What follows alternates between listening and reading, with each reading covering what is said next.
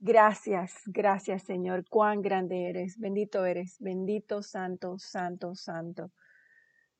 Salmo 143 dice, oh Jehová, oye mi oración, escucha mis ruegos. Respóndeme por tu verdad, por tu justicia, y no entres en juicio con tu siervo, porque no se justificará delante de ti ningún ser humano. Porque ha seguido el enemigo mi alma, ha postrado en tierra mi vida y me ha hecho habitar en tinieblas como los ya muertos. Y mi espíritu se angustió dentro de mí está desolado mi corazón, pero me acordé los días antiguos, meditaba en todas tus obras, reflexionaba en las obras de tus manos y extendí mis manos a ti, mi alma a ti, como la tierra sedienta. Respóndeme, respóndeme pronto, oh Jehová, porque desmaya mi espíritu. No escondas de mí tu rostro. No venga yo a ser semejante a los que descienden a la sepultura Hazme oír por la mañana tu misericordia, porque en ti he confiado. Hazme saber el camino por donde ande, porque a ti he elevado mi alma. Líbrame de mis enemigos, Jehová. En ti me refugio. Enséñame a hacer tu voluntad, porque tú eres mi Dios.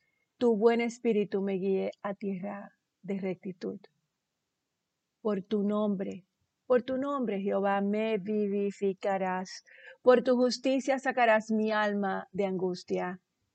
Y por tu misericordia disiparás a mis enemigos y destruirás a todos los adversarios de mi alma, porque yo soy tu siervo.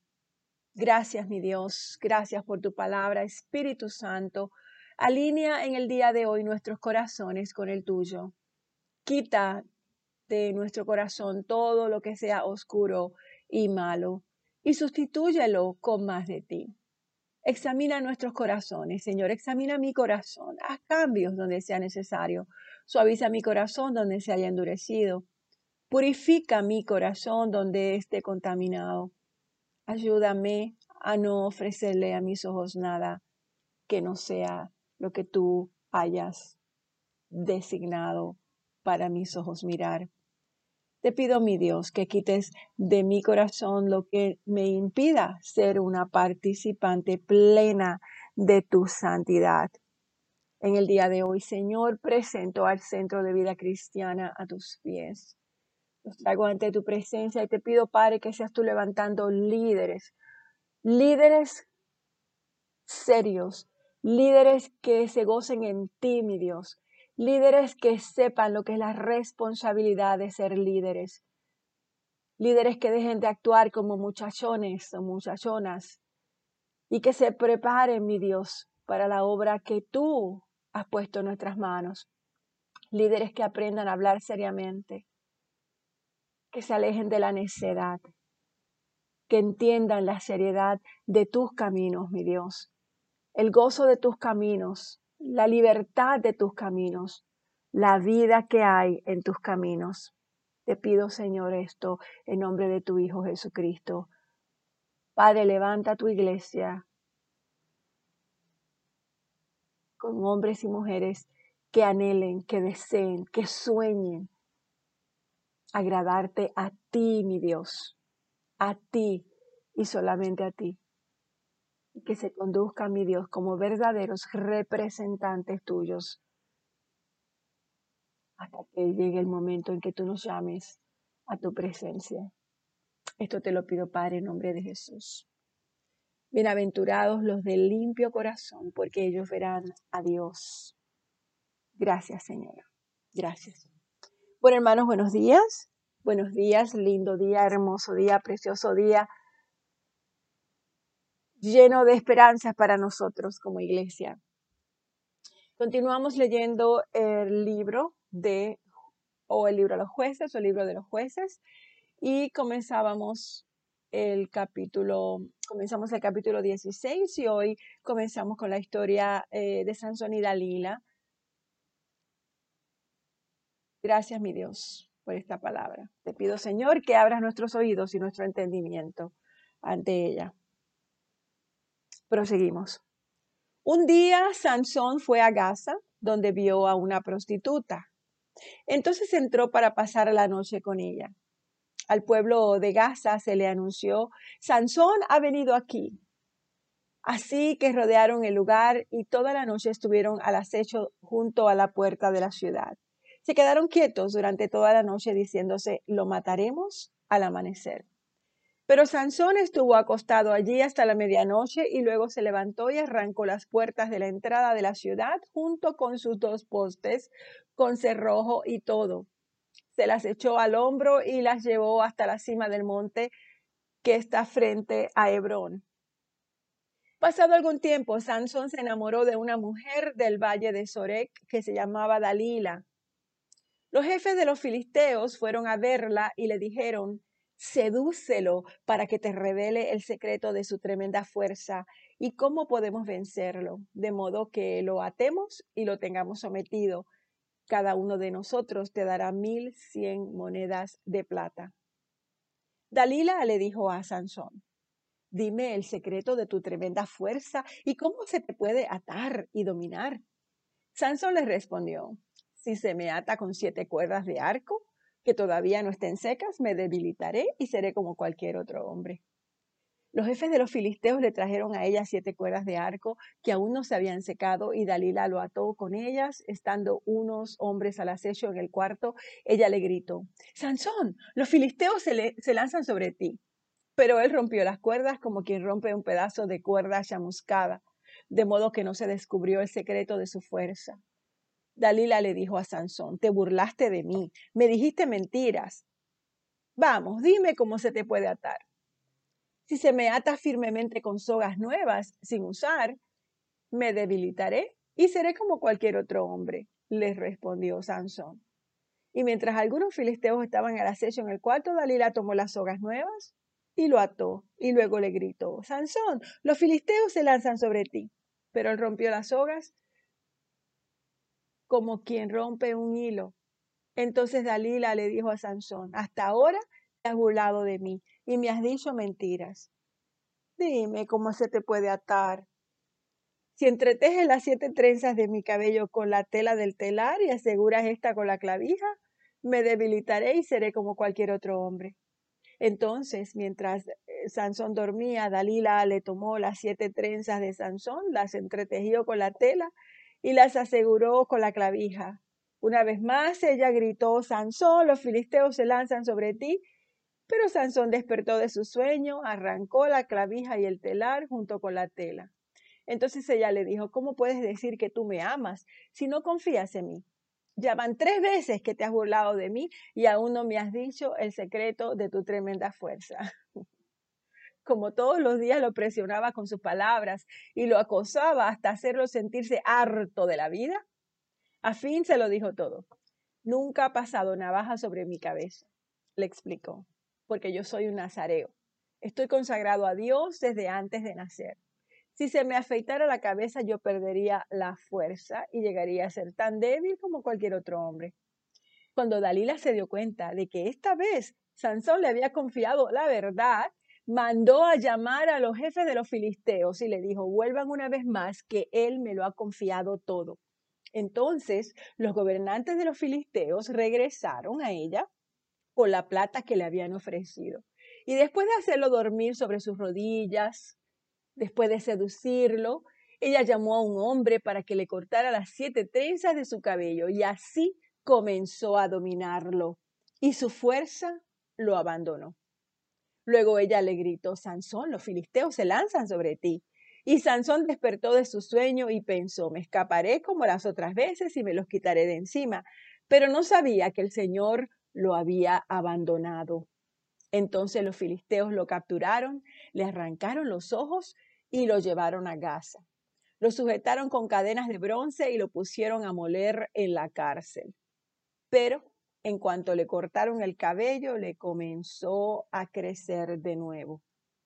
Los jefes de los filisteos se reunieron para festejar y ofrecerle un gran sacrificio a, Dagón, su dios, diciendo, Nuestro Dios ha entregado en nuestras manos a Sansón, nuestro enemigo.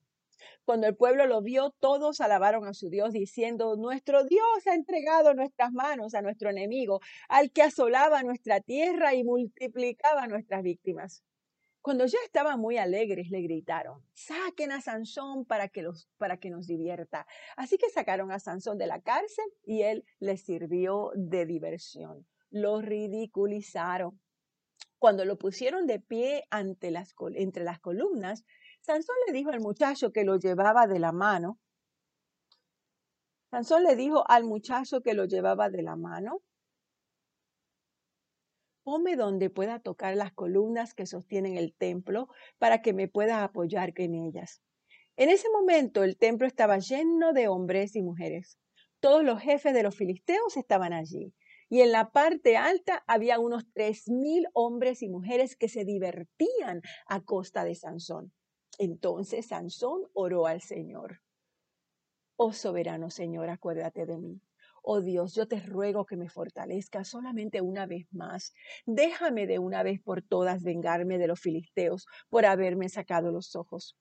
Y luego Sansón palpó las dos columnas centrales que sostenían el templo y se apoyó contra ellas, la mano derecha sobre una y la mano izquierda sobre la otra, y gritó, muera yo junto con los filisteos. Y luego empujó con toda su fuerza y el templo se vino abajo sobre los jefes y sobre toda la gente que estaba allí. Fueron muchos más los que Sansón mató al morir que los que había matado mientras vivía. Sus hermanos y toda la familia de su padre descendieron para recogerlo. Los llevaron de regreso y lo sepultaron entre Sora y Estaol. En la tumba de su padre Manoa, Sansón había gobernado a Israel durante 20 años. En la región montañosa de Efraín había un hombre llamado Micaías, quien le dijo a su madre, con respecto a las cien mil monedas de plata que te robaron y sobre las cuales te oí pronunciar una maldición, yo tengo esa plata, yo fui quien te la robé. Su madre le dijo, que el Señor te bendiga, hijo mío, cuando Micaías le devolvió a su madre las cien mil monedas de plata, ella le dijo, solemnemente consagro mi plata al Señor para que mi hijo haga una imagen tallada y un ídolo de fundición. Ahora pues te la devuelvo. Cuando él le devolvió la plata a su madre, ella tomó doscientas monedas de plata y se las dio a un platero, quien hizo con ellas una imagen tallada y un ídolo de fundición que fueron puestos en la casa de Micaías. Este Micaías tenía un santuario hizo un efod y algunos ídolos domésticos y consagró a uno de sus hijos como sacerdote. En aquella época no había rey en Israel. Cada uno hacía lo que le parecía mejor. Un joven levita de Belén de Judá, que era forastero y de la tribu de Judá, salió de aquella ciudad en busca de algún otro lugar donde vivir. En el curso de su viaje llegó a casa de Micaías en la región montañosa de Efraín. ¿De dónde vienes? le preguntó Micaías. Soy levita de Belén de Judá, contestó él, y estoy buscando un lugar donde vivir. Micaías le propuso, vive conmigo sé mi padre y sacerdote, yo te daré diez monedas de plata al año, además de ropa y comida. El joven levita aceptó quedarse a vivir con él y fue para Micaías como uno de sus hijos. Luego Micaías invistió al levita y así el joven se convirtió en su sacerdote y vivió en su casa. Y Micaías dijo, ahora sé que el Señor me hará prosperar porque tengo un levita como sacerdote. En aquella época no había un rey en Israel, y la tribu de Dan andaba buscando un territorio propio donde establecerse, porque hasta ese momento no había recibido la parte que le correspondía de entre las tribus de Israel. Desde Sora y Estaúl, los danitas enviaron a cinco de sus hombres más valientes para que espiaran la tierra y la exploraran. Les dijeron, mañana vayan, exploren la tierra, y los hombres entraron en la región montañosa de Efraín y llegaron hasta la casa de Micaías, donde pasaron la noche. Cuando estaban cerca de la casa de Micaías, reconocieron la voz del joven levita, así que entraron y allí le preguntaron, ¿quién te trajo aquí? ¿Qué haces en este lugar? ¿Qué buscas aquí? El joven le contó lo que Micaías había hecho por él y dijo, me ha contratado y soy su sacerdote. Te rogamos que consultes a Dios para que sepamos si vamos a tener éxito en nuestro viaje, le dijeron al joven. El sacerdote les respondió, vayan en paz, su viaje tiene la aprobación del Señor. Los cinco hombres se fueron y llegaron a la donde vieron que la gente vivía segura, tranquila y confiada, tal como vivían los sidonios. Gozaban de prosperidad y no les faltaba nada. Además vivían lejos de los sidonios y no se relacionaban con nadie. Cuando volvieron a Sora y Estaúl, sus hermanos le preguntaron cómo les fue. Y ellos respondieron, subamos, ataque, ataquémoslo. Hemos visto que la tierra es excelente. ¿Qué pasa? ¿Se van a quedar ahí sin hacer nada? No, no duden un solo instante marchar y allí apoderarse de ella. Cuando lleguen allí encontrarán a un pueblo confiado, una tierra espaciosa que Dios ha entregado en manos de ustedes. Están muy tranquilos si es una tierra donde no hace falta absolutamente nada. Entonces partieron de Sora y Estaol 600 danitas, armados para la batalla. Subieron y acamparon cerca de Cuirá y Arín en Judá. Por eso hasta el día de hoy el sector oeste de Kiriat Yarin se llama Mahanedan. Desde allí cruzaron hasta la región montañosa y llegaron a la casa de Micaías. Entonces los cinco hombres que habían explorado la tierra de la isla dijeron a sus hermanos, ¿saben que una de esas casas tiene un efod, algunos dioses domésticos, una imagen tallada y un ídolo de fundición? Ahora bien, ustedes sabrán qué hacer. Ellos se acercaron hasta allí y entraron en la casa del joven levita, que era la misma de Micaías, y lo saludaron amablemente.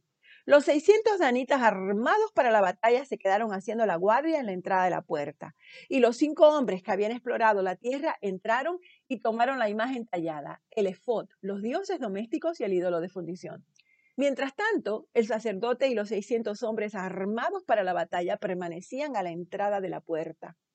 Cuando aquellos hombres entraron en la casa de Micaías y tomaron una imagen tallada, el efod, los dioses domésticos y el ídolo de fundición, el sacerdote les preguntó, ¿qué están haciendo? Ellos les respondieron, silencio, no digas ni una sola palabra, ven con nosotros y serás nuestro padre y sacerdote. ¿No crees que es mejor ser sacerdote de toda una tribu y de un clan de Israel que de la familia de un solo hombre? El sacerdote se alegró, tomó el efod, los dioses domésticos y la imagen tallada y se fue con esa gente. Ellos poniendo por delante a sus niños, su ganado y sus bienes, se volvieron y partieron. Cuando ya se habían alejado de la casa de Micaías, los hombres que vivían cerca de Micaías se reunieron y dieron alcance a los danitas. Como gritaban tras ellos, los danitas se dieron vuelta y le preguntaron a Micaías, ¿qué te sucede? ¿Qué has convocado a tu gente? Micaías les respondió, ustedes se llevaron mis dioses que yo mismo hice y también se llevaron a mi sacerdote y luego se fueron. ¿Qué más me queda? Y todavía se atreven a preguntarme qué es lo que me pasa. Los danitas respondieron, no nos levantes la voz, no sea que alguno de los, nuestros pierda la cabeza y los ataquen a ustedes, a ti y a tu familia. Y así los danitas siguieron su camino. Micaías, viendo que era demasiado fuerte para él, se dio la vuelta y regresó a su casa. Así fue como los danitas se adueñaron de lo que había hecho Micaías y también de su sacerdote. Y marcharon contra Laís, un pueblo tranquilo y confiado. Mataron a sus habitantes a filo de espada y quemaron la ciudad. No hubo nadie que los llorara, porque vivían lejos de Sidón y no se relacionaban con nadie más. La ciudad estaba situada en un valle cercano de Bet Rehob. Después, los mismos danitas reconstruyeron la ciudad y se establecieron allí la llamaron Dan en honor a su antepasado del mismo nombre, que fue hijo de Israel. Y aunque antes la ciudad se llamaba Laís, allí erigieron para sí la imagen tallada. Y Jonatán, hijo de Gersón y nieto de Moisés, y sus hijos fueron sacerdotes de la tribu de Dan hasta el tiempo del exilio. Instalaron la imagen tallada que había hecho Micaías y allí quedó todo el tiempo que la casa de Dios estuvo en Silo. Nos quedamos aquí en el capítulo 18 del libro de jueces y le entregamos al Padre este día. Padre, te damos gracias por perdonarnos y ya no acordarnos siquiera de nuestros pecados o no acordarte siquiera de nuestros pecados. Muéstranos lo que tengamos que confesarte hoy para que podamos traerlo ante ti y recibir tu liberación. Padre, Enséñanos a seguir siempre tus mandatos, a no ser como Sansón, dejarnos llevar de nuestra carne, dejarnos llevar de las cosas del mundo que seducen nuestro ser y perder la gran bendición que tienes para nosotros, Padre. A la misma vez, Señor, nos has enseñado a través de esta historia que tú, aún a pesar de nuestra desobediencia, aún a pesar de todo lo que hagamos contra de ti, mi Dios, y más eh, pensando en lo que nos gusta, en lo que queremos, en lo que necesitamos, olvidándonos de tu gran bendición sobre nosotros. Aún así, mi Dios, en el momento de arrepentirnos, en el momento de clamar a ti, en el momento de levantar nuestros brazos y decir, perdona, Señor, perdónanos, ayúdanos, ven a nosotros. Tú, mi Dios, conoces nuestro corazón y sabes cuando estamos verdaderamente arrepentidos y tú, mi Dios, respondes y nos bendices nuevamente. Perdona nuestra terquedad, mi Dios. Perdona la manera que nosotros a veces asumimos nuestras responsabilidades con una manera que perdemos el tiempo, Padre. No te brindamos la verdadera reverencia que tú mereces, Señor.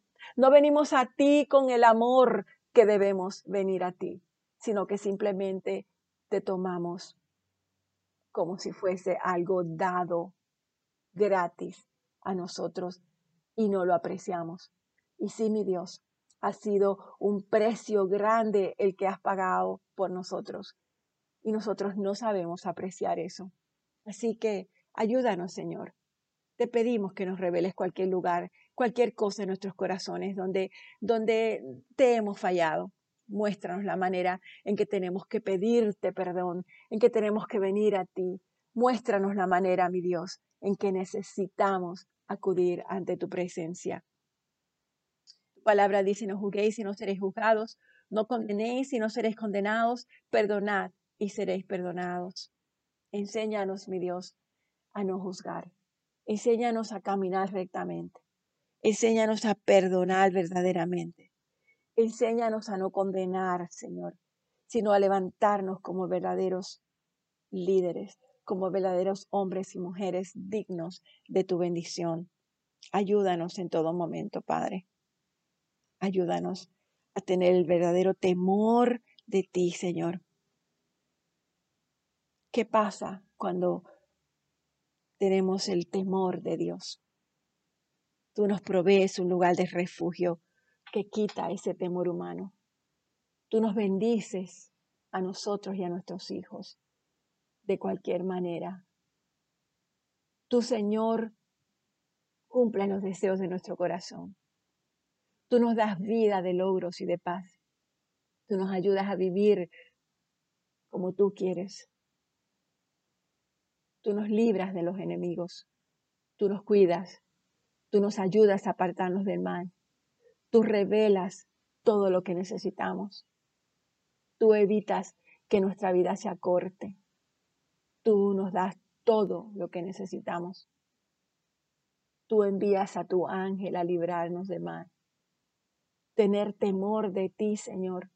Tener el temor de Dios no significa que vamos a estar temblando, sino que vamos a estar gozando de tus bendiciones y de tu verdad. Así que, Padre, levanta hoy una iglesia, una iglesia que verdaderamente tenga el temor de Dios en sus corazones. Todo esto, Padre, te lo pido en el nombre de Jesús. Amén.